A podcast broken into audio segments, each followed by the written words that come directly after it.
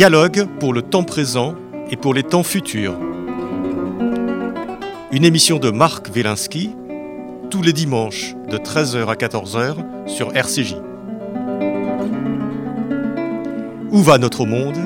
Comment mieux le comprendre? Que puis-je faire pour l'améliorer? Que m'est-il permis d'espérer? Aujourd'hui, sauvons le débat, osons la nuance avec Didier Pourquerie.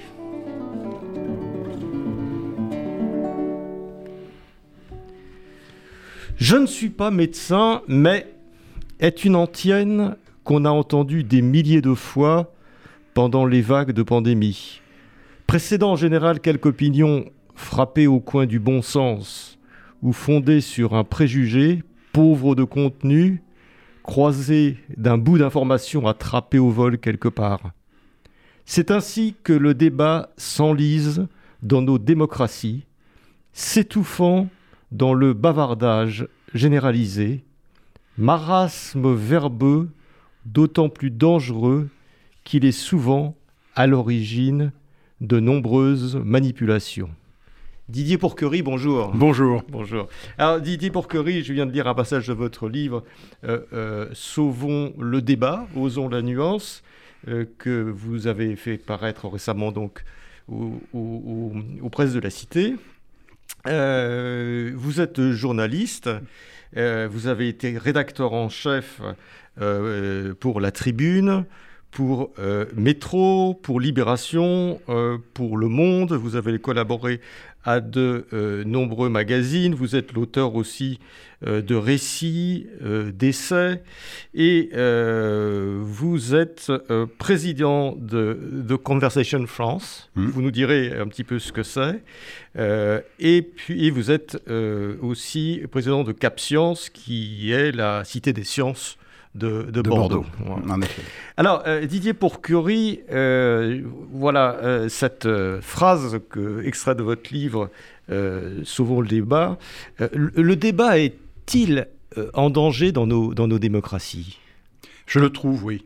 Parce que si vous voulez, le débat, qu'est-ce que c'est? Pour les gens, quand on leur pose des questions, pour, le, pour nous, pour nous autres, qu'est-ce que c'est que le débat? C'est en fait ce qu'on voit à la télé sur des plateaux et qui se transforme peu à peu, via les réseaux sociaux, par une espèce de, confrontation comme ça. Or, ce débat-là, il est fondé non pas sur l'information, mais sur l'émotion. Pourquoi l'émotion? Parce que l'émotion, c'est ce qui fait que les gens regardent la télé. Mais c'est aussi ce qui fait que les gens sont sur les réseaux sociaux et accrochent, s'accrochent aux réseaux sociaux. L'émotion. L'émotion, c'est ce qui fabrique l'attention. Or, l'attention, comme vous le savez, c'est ce qui fabrique la publicité et donc ce qu'on dit avec cet affreux mot qui consiste à monétiser les audiences, hein, c'est-à-dire transformer les audiences en argent. Et pour transformer les audiences en argent, il faut de l'attention. Et pour qu'il y ait de l'attention aujourd'hui, ben, ce n'est pas tellement l'information, c'est l'émotion sur laquelle on joue. Donc, si on joue sur l'émotion dans les débats, et l'émotion pure, c'est-à-dire euh, la haine, la colère, l'acquiescement euh, total, si vous voulez, et eh la provocation. La provocation, tout ça, ça fabrique pas du débat. Ça fabrique un choc de d'émotions, une espèce de, on pourrait aussi appeler ça une tyrannie de, de l'opinion, mais c'est Enfin, il faudrait revenir là-dessus parce que l'opinion aujourd'hui, elle n'est pas tellement basée sur des faits bruts, sur des analyses. Elle est, vous voyez, c'est comme, je suis pas médecin, mais je pense que c'est une opinion, mais c'est une opinion qui est, qui est, fondée sur quoi? Normalement, une opinion, c'est fondé sur quelque chose. Eh bien non, là, c'est une opinion qu'on a entendue quelque part, ou euh, on a lu, quelque... vous savez la fameuse expression, j'ai lu quelque part que, mmh. euh, où, euh, quoi, qui écrit, quelle source euh, Donc voilà, tout ça reste dans le flou et ça fabrique un débat qui est pauvre, en effet. Or, la démocratie a besoin de véritables oui, débats. C'est ce que je, je voulais euh, souligner, c'est que la, la, démocratie sans débat euh, n'a plus de raison d'être, plus d'existence, plus de mode de fonctionnement. En effet. Et depuis très longtemps, c'est-à-dire que on, le voit, on le voit à travers l'histoire de ce qu'on appelle la conversation en France. La conversation, ça apparaît, disons, au XVIIe siècle, quand un certain nombre de nobles, ou de bourgeois, mais en tout cas des nobles, ont envie d'échanger, et d'échanger des idées, d'échanger des faits, d'échanger, d'apprendre aussi, euh, chez eux. Puisque le débat public n'existe pas, puisqu'il y a le roi, la, la, monarchie absolue. Et donc cette conversation, elle se nourrit, et, elle, petit à petit, elle, nourrit, elle se nourrit de philosophes qui viennent la rejoindre, Diderot, etc., qui s'en servent avec, euh, élégance et avec pertinence et c'est ça qui fabrique la République, si on peut dire. Mais alors cette conversation, et ça c'est très intéressant dans votre livre euh, Didier Bourquerie, vous faites un petit historique de, la conversation, et vous dites finalement, c'est le meilleur moyen de faire euh, percoler les idées. Oui. Je ne sais plus quel est votre terme exactement, vous pouvez diffuser des idées. Donc finalement, ces salons du XVIIIe siècle, de Diderot, Rousseau, etc., et puis après, du salon du XIXe, n'étaient pas si futiles que ça ils avaient une utilité extrêmement importante dans le brassage des idées. C'était les médias, finalement.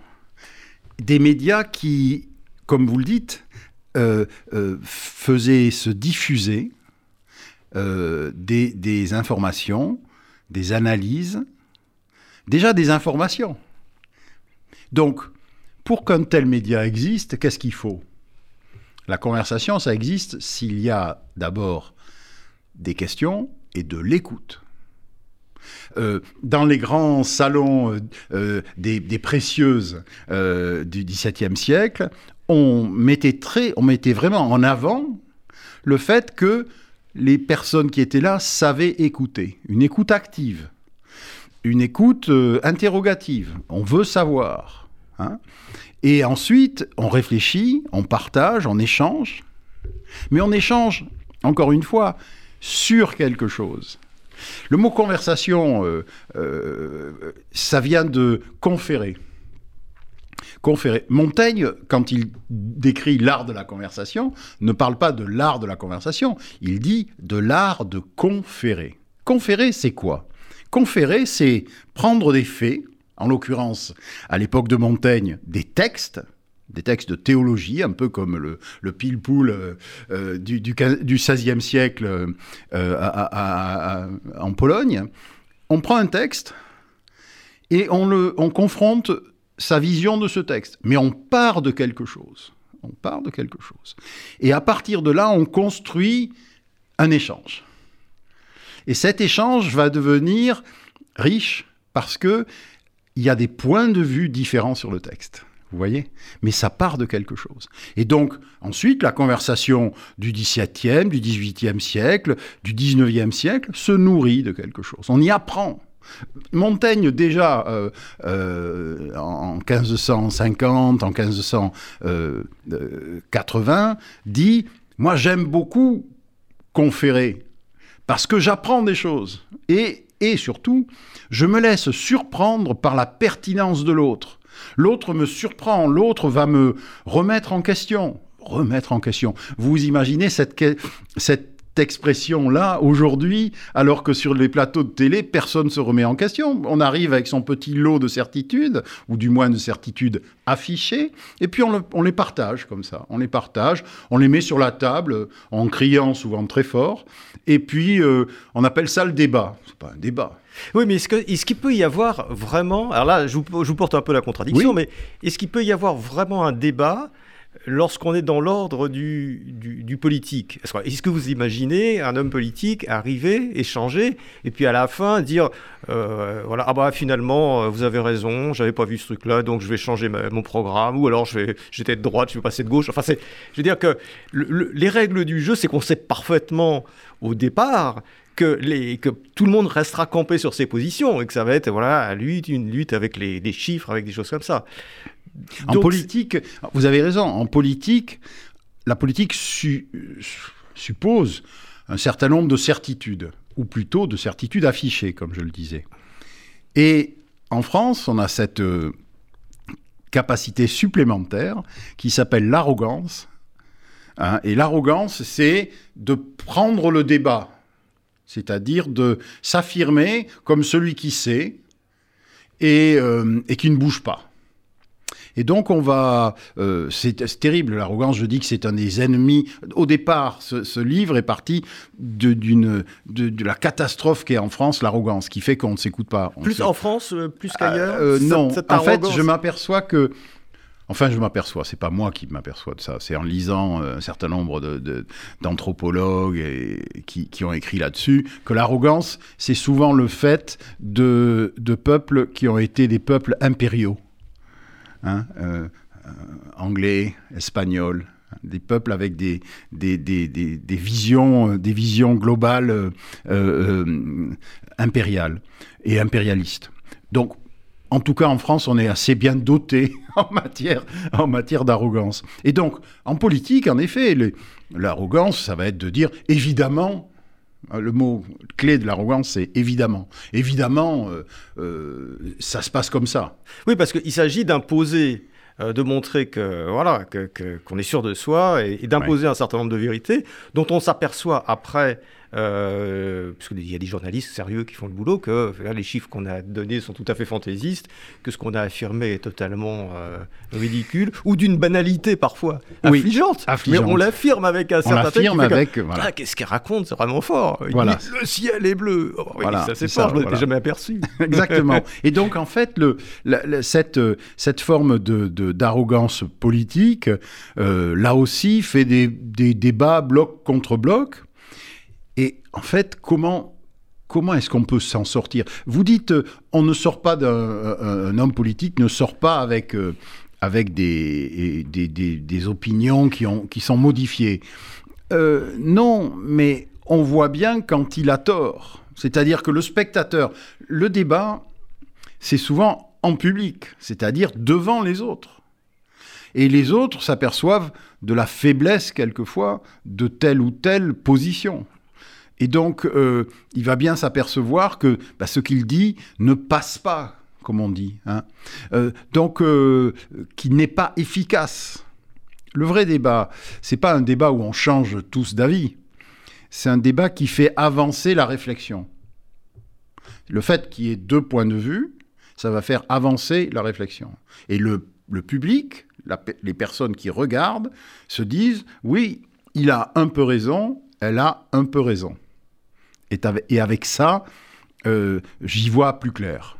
ça va nourrir mon analyse. Alors, ce que, vous dites très bien dans votre livre, ce que vous, montrez euh, dans votre livre, donc euh, Didier Pourquerie, Sauvons le débat, donc aux éditions de la Cité, c'est que effectivement, les hommes politiques, ils, jouent leur partition, ils sont, ils, sont là pour, imposer leurs idées, pour gagner les élections. Ils sont, sur un ring. Ça, c'est assez clair.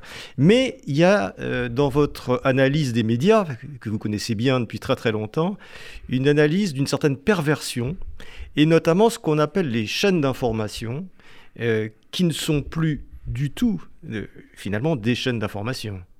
Non, parce qu'en fait, qu'est-ce qui se passe? Il y en a trop de chaînes d'information en France. Hein. il y en a beaucoup, en tout cas. Et il y en a, trop pour qu'elles vivent toutes, toutes bien. Donc, on a besoin de, quand il y a un marché sur lequel il y a trop d'intervenants, euh, moi je suis économiste hein, euh, ben, on fait baisser les coûts. Et qu'est-ce qui coûte pas cher? C'est du débat. L'info, l'information, elle coûte cher parce qu'il faut aller la chercher, il faut l'analyser, il faut la confronter avec l'expertise.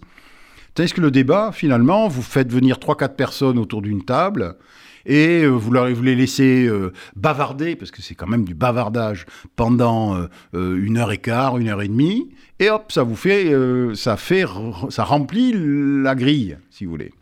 Et donc ça, on, on s'aperçoit que ça, ça c'est devenu le modèle de référence quand on pense à certaines chaînes d'infos on ne pense pas euh, euh, à la qualité de l'information, on pense euh, à la force des débats, à la façon dont ils sont. moi, j'appelle ça du catch.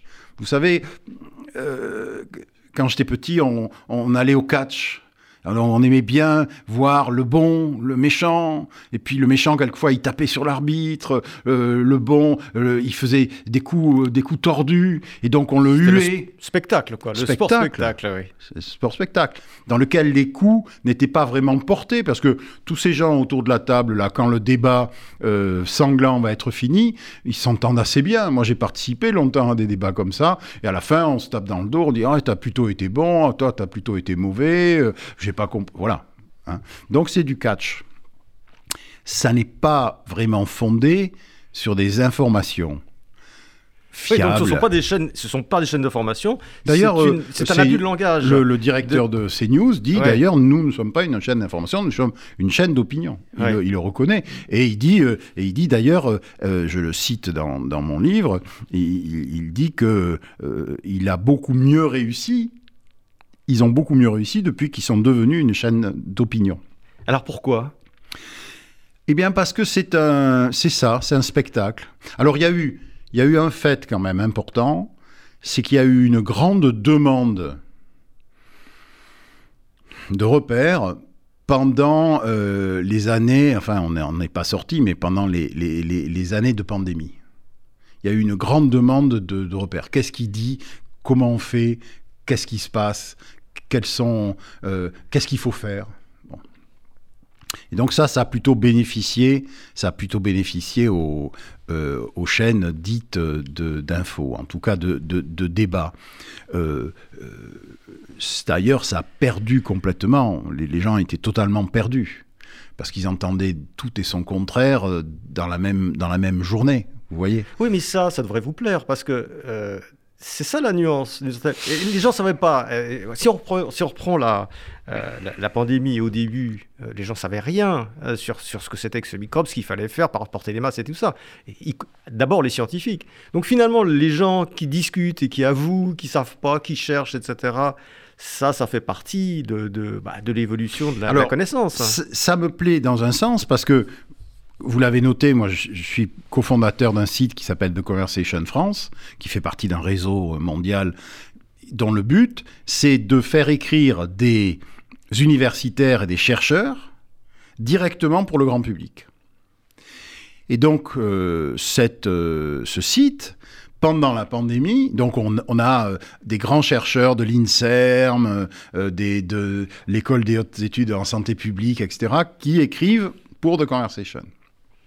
Pendant la pandémie, on, on a peut vu une- trouver ça sur, euh, sur c'est gratuit, c'est gratuit, c'est en- c'est totalement euh, Donc, The Conversation. euh, theconversation.fr. Fr. Et euh, c'est très facile d'accès, on peut s'abonner gratuitement à la newsletter, etc. C'est un, c'est un média associatif, totalement gratuit, et sans profit, et sans pub.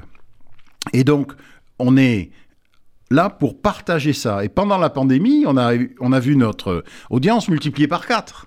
Parce que, comme vous le disiez, il y avait une forte demande d'informations fiables.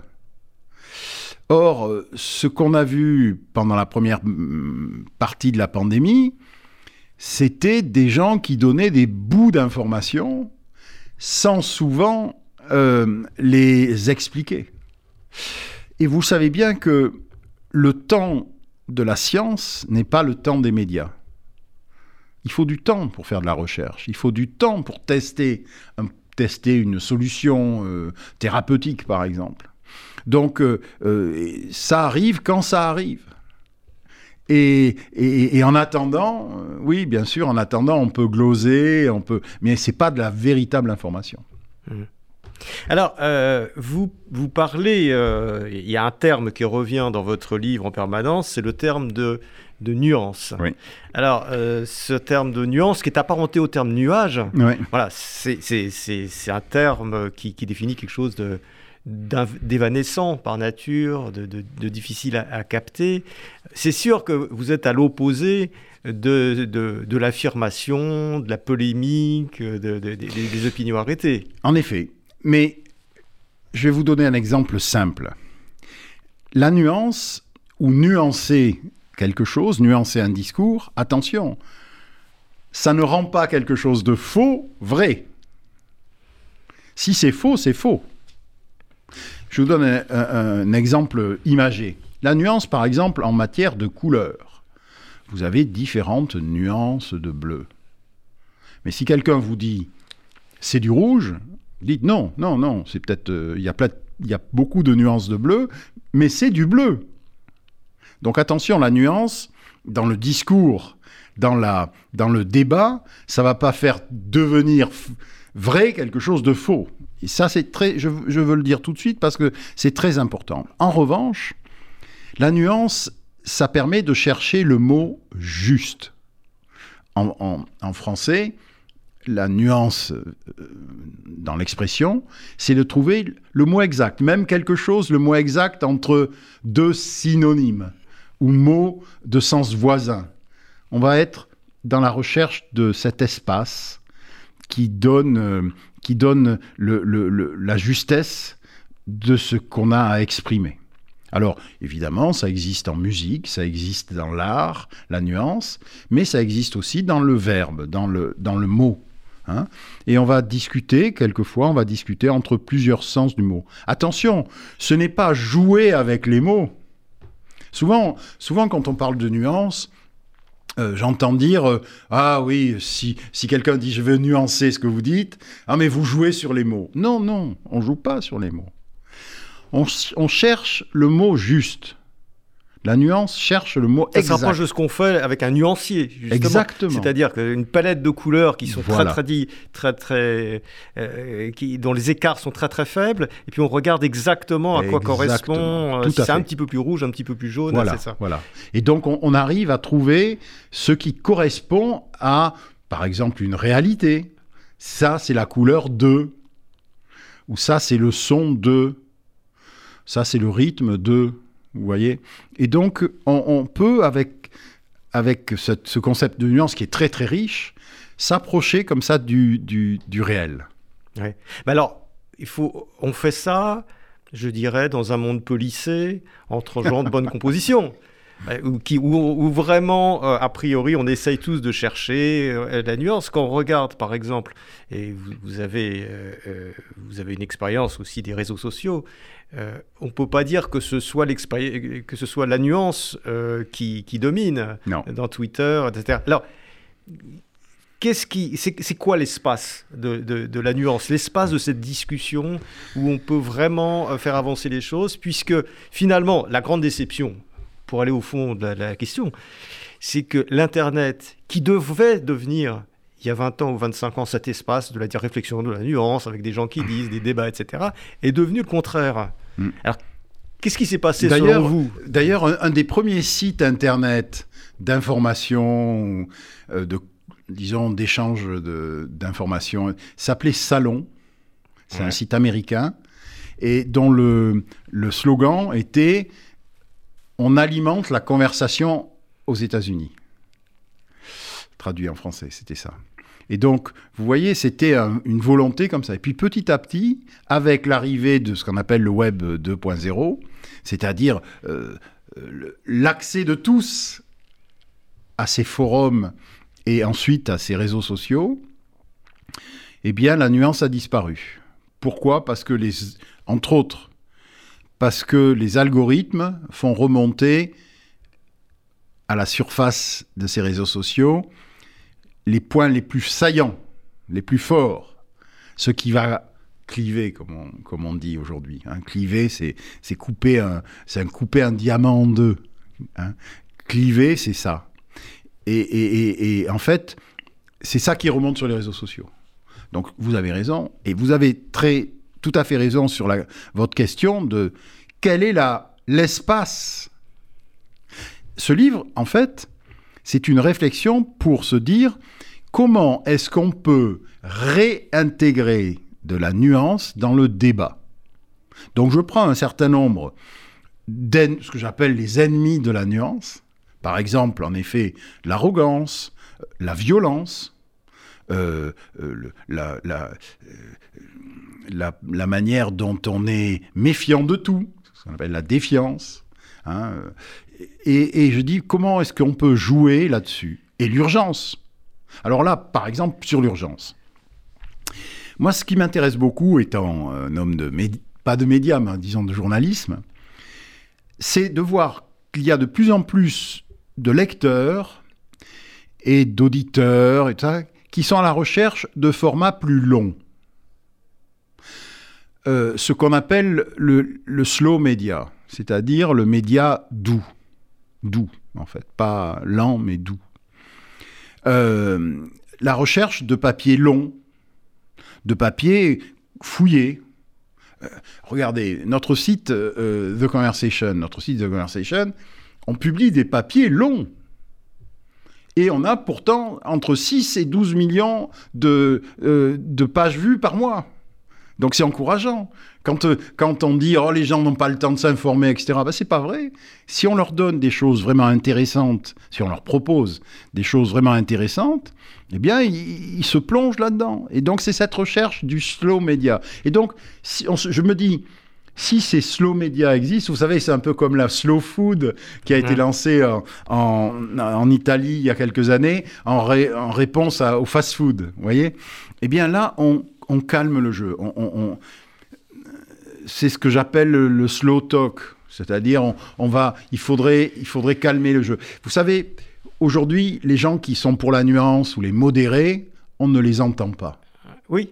Ils sont, plus, ils sont nulle part. Ben, justement, et souvent, euh, pour se faire entendre, euh, les, personnes qui devraient être dans le slow, euh, c'est-à-dire les scientifiques, les philosophes, les historiens, euh, lorsqu'ils arrivent sur les médias, euh, deviennent un peu comme les autres, c'est-à-dire voilà, lancent un certain nombre de choses, etc. Parce que sinon, ils savent qu'ils sont inaudibles. Vous savez, les grands scientifiques, ils savent que s'ils ils veulent être repris, euh, et ben ça, il faut qu'ils sortent quelque chose qui va euh, déstabiliser. Oui, mais vous voyez, il y a un certain nombre. créer des personnalités, comme je sais pas, le professeur Raoult, ou qui sont probablement des, des, grands scientifiques au début, mais qui à un moment donné se prennent au jeu parce que si, voilà, et puis si le narcissisme se mêle à ça, très vite, il y a des dérives. Et il n'y a pas que. Enfin, on, voit beaucoup de dérives d'intellectuels qui se sont enfermés justement dans et qui se caricaturent eux-mêmes. Et qui se caricaturent eux-mêmes et qui ne sont plus du tout dans la nuance alors qu'ils devraient être dans le slow et dans la nuance. En effet. Alors le, euh, mais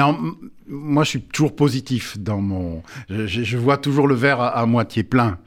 Et, je pense que, vous voyez, des gens comme Étienne Klein, ils sont à la fois efficaces dans leurs interventions et nuancés.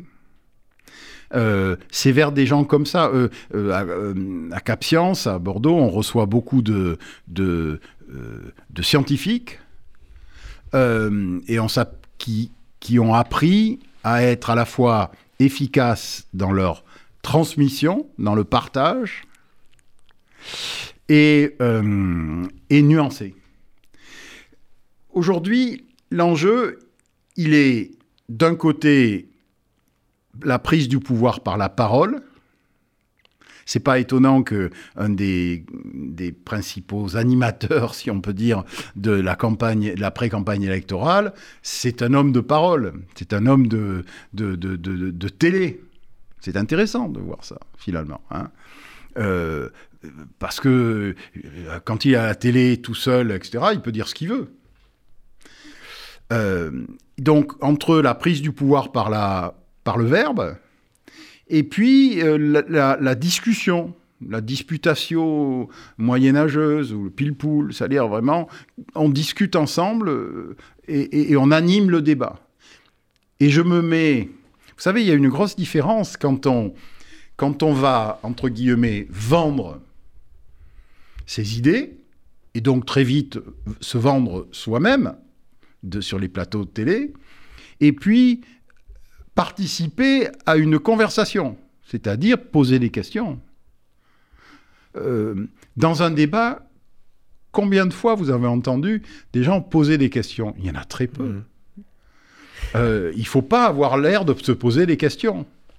Et moi, je pense qu'on on a atteint la limite de cette caricature de débat. Là, on va pouvoir quand même euh, souffler un peu, et euh, vouloir de l'échange à nouveau, vouloir de l'écoute. Euh, parce que sinon, c'est hystérique. On, est. Qu'est-ce qui va se passer?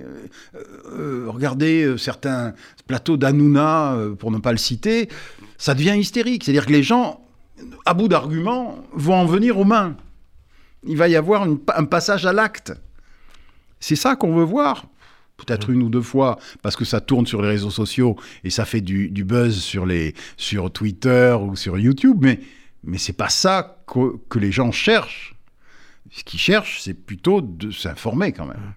Alors, si on revient, euh, Didier Pourquerie, sur votre euh, analyse des médias euh, actuels et des pseudo et, des pseudo médias d'information, il y a une figure un peu à la, manière, je sais pas, des caractères de la bruyère que vous mettez en, exergue, enfin que, que, de vous développer, c'est la figure de ce qu'on appelle le bon client. Alors, qu'est-ce que c'est que le bon client pour les, pour les, pour les médias? Et est-ce que vous pouvez nous donner, parce que vous donnez un petit florilège de quelques, quelques bons clients, on en, on en connaît. Oui. Qu'est-ce que c'est le bon client? Le client, le bon client, c'est celui qu'on va inviter à la télé et qui, dont on sait qu'il va faire des, des phrases courtes, pas trop compliquées, euh, et qu'il aura une manière de simplifier ce qu'il dit euh, pour être efficace et surtout qu'il va les répéter plusieurs fois, ce qui fait que on va euh, avoir en face de soi quelqu'un qui dit des choses tranchées, donc par rapport auxquelles quelqu'un peut répondre de manière tranchée, donc front contre front, bloc contre bloc. Et ça, c'est le bon client. C'est-à-dire, souvent d'ailleurs, il est, il est fabriqué comme ça. C'est-à-dire qu'il y a des médias training, il y a les agences de communication qui font des médias training pour fabriquer le bon client. Alors donnez-nous des exemples de, bons ben, clients. Mélenchon, par exemple, c'est un bon client. Alors Mélenchon, c'est un bon client. C'est un bon client parce qu'il est, parce qu'il est, il a le sens de la formule. Hein euh, et il va, euh, il va se, j'allais dire, se caricaturer lui-même. Il va pas avoir peur d'être vraiment totalement dans euh, la, caricature. D'autres, comme ça, sont... Zemmour aussi. Alors Zemmour est, un, est, un, bon client. a été longtemps un bon client, en effet. Là, maintenant, il est, il est passé de l'autre côté du, du, comptoir, si je peux dire. C'est-à-dire qu'il est, il est plus tellement client, il est, il est marchand. C'est lui, qui, c'est lui qui ah, vend. Ça, le passage du client au marchand, il faut avoir quelque chose à vendre. Oui, oui, oui, il faut avoir quelque chose à, à vendre. Alors, il faut, il faut reconnaître, euh, souvent dans des, dans des débats, etc., vous allez avoir le philosophe, un philosophe qui vient de sortir un, un, livre euh, et qui a envie d'en parler, de ce livre, et donc il va ramener tout à deux ou trois phrases tirées de ce livre et qui, est, euh, et qui vont être percutantes. voyez? Et il, il faut aussi savoir qu'il sache réagir, réagir à la provocation, réagir, voilà ça, c'est le bon client. Et les, télés sont en permanence à la recherche du bon client. celui qui nuance n'est pas un bon client. Tant pis, c'est pas grave. Mais euh, alors qu'est-ce que ça veut dire tant pis? Ça veut dire qu'on l'invite plus? Non, on va l'inviter ailleurs. Euh, il va, il va, il va, où il va y aller, il va y aller et, il va défendre. Euh, il va plutôt parler sous forme de questionnement imaginez un débat dans lequel vous me dites quelque chose dont tout le monde autour de la table sait que c'est faux, mais ça fait un bon moment de télé. Hein, j'ai entendu souvent ça dans des plateaux. Ah, c'était, un bon moment de télévision ou un bon moment de radio. Et je disais, mais c'est pour ça que j'y vais plus dans ces débats. Je disais, mais c'est faux ce qu'il a raconté. C'était pas vrai. Ah oui, mais enfin, il y avait de la, il y avait de l'énergie. Il y avait de la. Imaginez la personne qui, défend la nuance, bah, lui, il va dire, mais pouvez-vous préciser d'où vient votre information? Qu'est-ce que vous dites? Par le grand, remplacement, c'est quoi les chiffres? C'est quoi les chiffres? Chiffres, il y en a. Ils sont euh, très souvent, ben voilà, quelqu'un un, scientifique qui, est dans la nuance, Hervé Lebras, le grand démographe.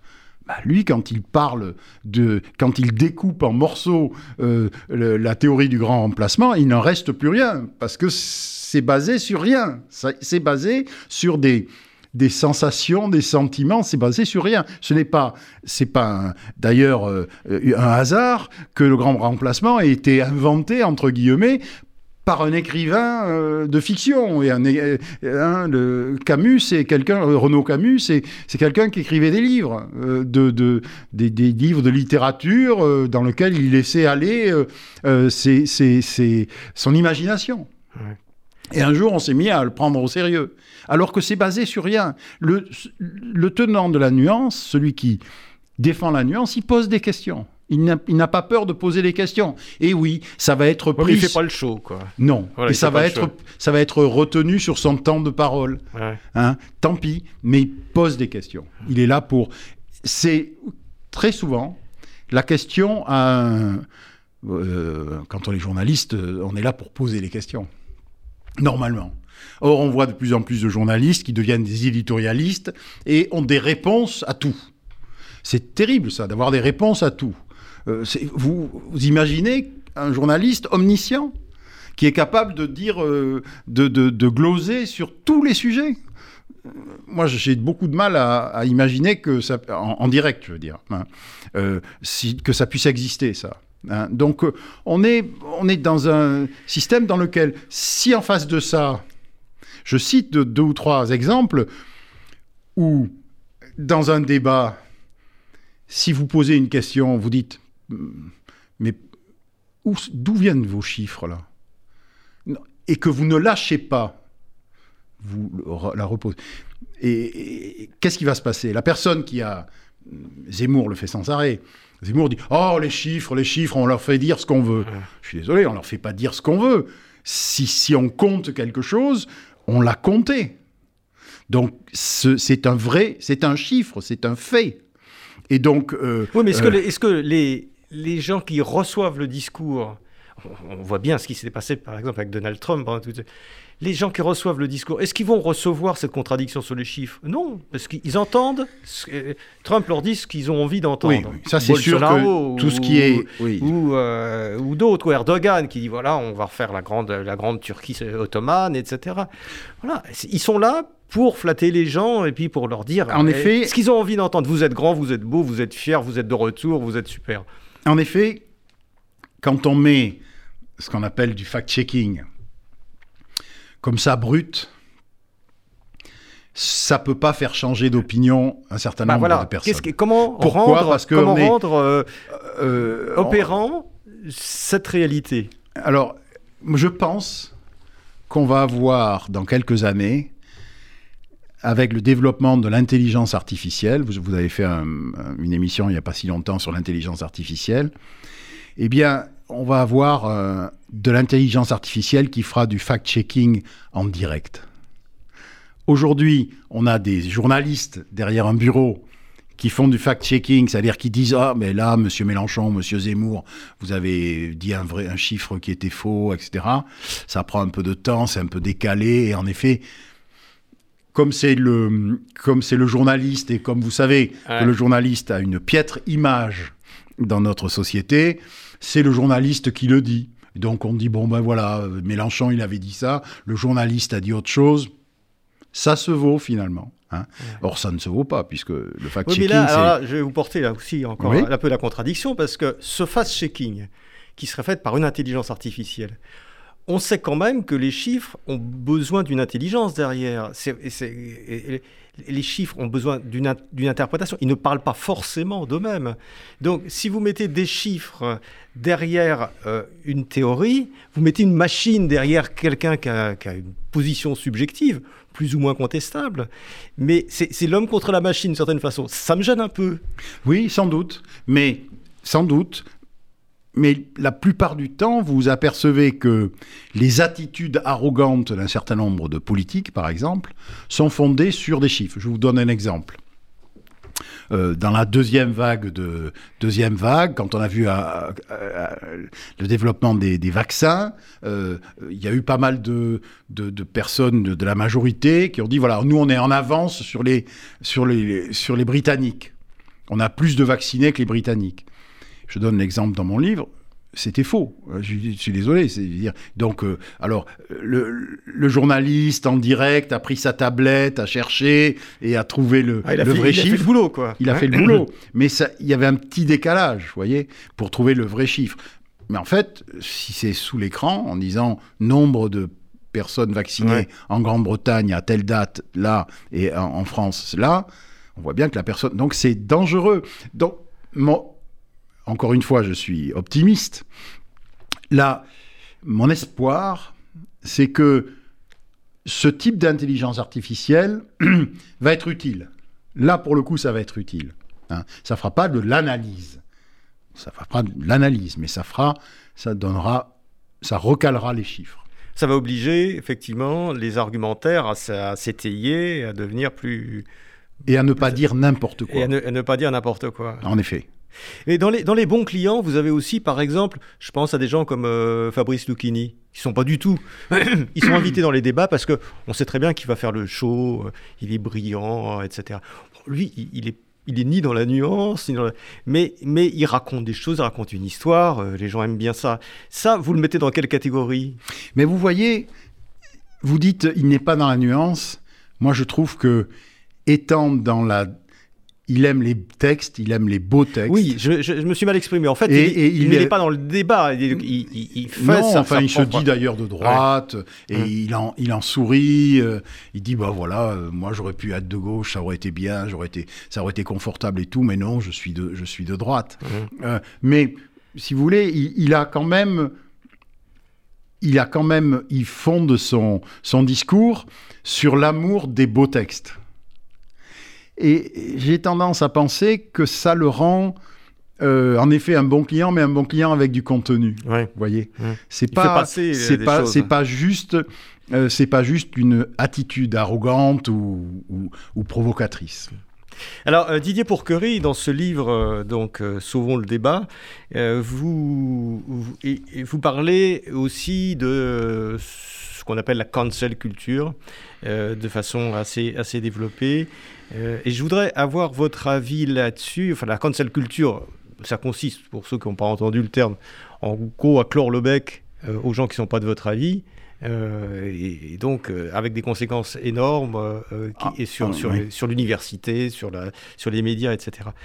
J'aimerais bien connaître votre avis. Est-ce que vous pensez que ça aussi, vous qui êtes un optimiste, est-ce que vous pensez que ça aussi c'est un passage de, de, de, notre monde intellectuel ou est-ce que c'est plus profond que ça euh, C'est assez profond parce que c'est un problème de génération. C'est un problème de dialogue entre les générations. Grosso modo, euh, on a... Et donc, comme tout questionnement, comme tout problème intergénérationnel, ça devient vite hystérique. C'est pas la première fois. Dans les années 60, euh, avec euh, autour de 1968, on a vu cette confrontation de générations. Et, puis, comment ça, comment ça a fini, ça? Ça a fini en, avec un certain nombre de gens raisonnables qui ont vraiment écouté les autres. C'était pas évident. Euh, c'était pas évident d'écouter les jeunes dans les années 60 et 70. Parce qu'il tenait un discours souvent provocateur et, euh, par exemple, euh, euh, aujourd'hui, ce qu'on appelle la culture woke ou la cancel culture me, rappelle un peu des attitudes des jeunes maoïstes dans les années 70, dans lequel, vous savez, la fameuse expression Ah non, tu ne peux pas dire ça. Non, tu peux pas dire ça. Ou je ne peux pas te laisser dire ça c'est des expressions qui sont qu'il faut écouter, je dirais, au pied de la lettre. Tu ah, justement, quand on dit je, ne peux pas te laisser dire ça, de fait, on le laisse dire. Ça, oui. donc, voilà. Oui, mais on, le C'est pas la même chose que de l'empêcher avant le débat. On le condamne absolument. De, venir, oui. Alors, oui, en effet, essentialiser, c'est-à-dire grosso modo, moi je suis, voilà, je suis un, un vieux mâle blanc Euh, euh, donc, par exemple, je, n'aurais rien à dire sur un certain nombre de choses, de débats euh, actuels. Bon. et puis, si on en reste là, ça va pas bien loin. Donc, je pense que là aussi, la nuance a à voir avec trouver de l'espace, trouver des mots justes pour continuer à dialoguer. Même si quelqu'un ne veut pas dialoguer avec moi, en me disant, écoute, t'es bien gentil, mais t'es un gros, euh, un gros blanc, euh, un, vieux gros blanc, et j'ai pas, t'as rien à dire là-dessus. Moi, j'ai besoin de lui poser des questions. Je vais lui poser des questions à cette personne. Et dans ce questionnement honnête, il faut que ça soit un questionnement honnête, hein, parce que si c'est un questionnement front contre front, ça ne mène nulle part. Mais si je demande pourquoi tu dis ça, euh, euh, d'où ça vient, et si j'essaye de, commencer le dialogue à base de questions, euh, eh bien, au, moins, je serai rentré dans un échange. Parce que la pire chose qui puisse nous arriver là-dedans, face à cette cancel culture que tout le que tout le monde décrit, c'est de rester front contre front et qu'il ne se passe rien. Donc il faut échanger, il faut questionner, il faut écouter. Il faut écouter. Combien de gens critiquant la, la, cancel culture et le, le wokisme le caricaturent? Évidemment, si vous caricaturez une position, la position de l'autre, vous n'êtes pas dans l'écoute. Il faut l'écouter et questionner. Euh, Didier Pourquerie, euh, j'ai beaucoup de questions à vous poser, mais le, temps tourne. J'ai quand même, euh, je voudrais avoir aussi votre point de vue sur sur la presse actuelle, vous connaissez la presse depuis longtemps, donc vous avez été rédacteur en chef au Monde, au, Figaro, euh, à Libération, etc. est-ce que, est que la presse a changé et, comment est-ce qu'elle est en train d'évoluer? Parce qu'il il y a quand même, à, la base de tout ça, à la base du problème, des problèmes qu'on a évoqués, le bon client, etc., vous l'avez dit au début de notre conversation, il y a le, problème de l'audience. Qu'il faut faire venir des gens parce que c'est ça qui fait gagner de l'argent. Donc, on est devenu c'est devenu un business. Ça, on voit pas très bien comment ça peut, ça peut évoluer parce que c'est vrai que les journaux qui sont des journaux qui ne font pas ce genre de choses sont quand même globalement de moins en moins achetés Ou alors est-ce qu'il y a des modèles qui se mettent en place qui sont différents C'est le modèle, euh, le modèle numérique. Euh, je veux dire, je vais prendre un exemple. mais il est gratuit, le modèle numérique d'ailleurs, vous faites Non, pas du tout. Le, euh, le, monde, le monde a 400 000 abonnés aujourd'hui et, et c'est un chiffre en progression. mais le Figaro aussi, hein. je ne suis pas en train de vendre mon ancien journal. Hein. le, le, Figaro a, des, a, des, a des, des bonnes progressions. Comment? Parce que il crée des nouveaux espaces. Il crée en permanence de nouveaux médias, des petits médias quelquefois. C'est-à-dire que on est en train de changer parce que le média, le modèle du média universel et, je veux dire unique, est en train de changer. Qu'est-ce que, quand on dit le monde aujourd'hui, on dit une chaîne Snapchat, euh, des vidéos, euh, bien sûr le journal papier, mais aussi des abonnements à la matinale, etc. Donc on... Et tout ça, c'est payant. Tout ça, c'est payant. C'est pas très cher. Hein. C'est pas très cher, mais c'est payant. Et donc, les modèles évoluent en multipliant des petits, des sous-médias, je dirais, sous-médias, excusez-moi, c'est pas un bon terme, mais des, des, des médias. C'est euh, beaucoup plus segmenté. Voilà, des formats, pardon, des formats, des formats, euh, des formats de ce média qui sont euh, segmentés, en effet. Et ça, vous, votre sentiment, c'est que c'est une tendance. tout le monde s'y met et tout le monde s'y est mis. avec la conversation, vous faites un, un média gratuit? Ah, c'était c'était l'idée de notre c'était l'idée de notre fondateur qui est australien. Hein, il y a 11 ans, euh, qui voulait absolument diffuser. Ben, la, la, radio, c'est gratuit. Hein. Personne met, euh, met euh, de l'argent dans son transistor pour écouter la radio. Hein. On l'écoute gratuitement. C'est c'est en, ben, c'est comme nous, The mmh. Conversation. C'est gratuit. On partage ça. Et surtout, tous les autres sites peuvent reprendre nos textes gratuitement aussi. Mmh. Donc on, on, on est un, on est une nous sommes des associations, et comme toutes les associations, on est des associations à mission. Notre mission, c'est de partager ça. C'est très compliqué à faire passer, euh, surtout en France, parce que les gens se méfient un peu, disent mais comment ça, euh, tu, tu veux pas faire d'argent et tout ça? Ben non, on, a un budget et on dépense notre budget et c'est tout. Voilà. Très bien. Merci Didier Bourquerie. Donc je renvoie les gens d'une part à votre livre, hein, donc euh, Sauvons le débat Osons la nuance euh, aux éditions de la Cité. Et puis donc sur votre site, la conversation pour, euh, pour ceux qui sont amateurs d'information et de nuances. Merci. Merci Didier Porquerie. Merci beaucoup.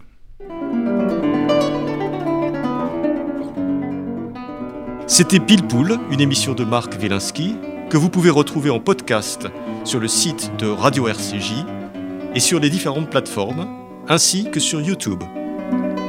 À dimanche prochain, 13h.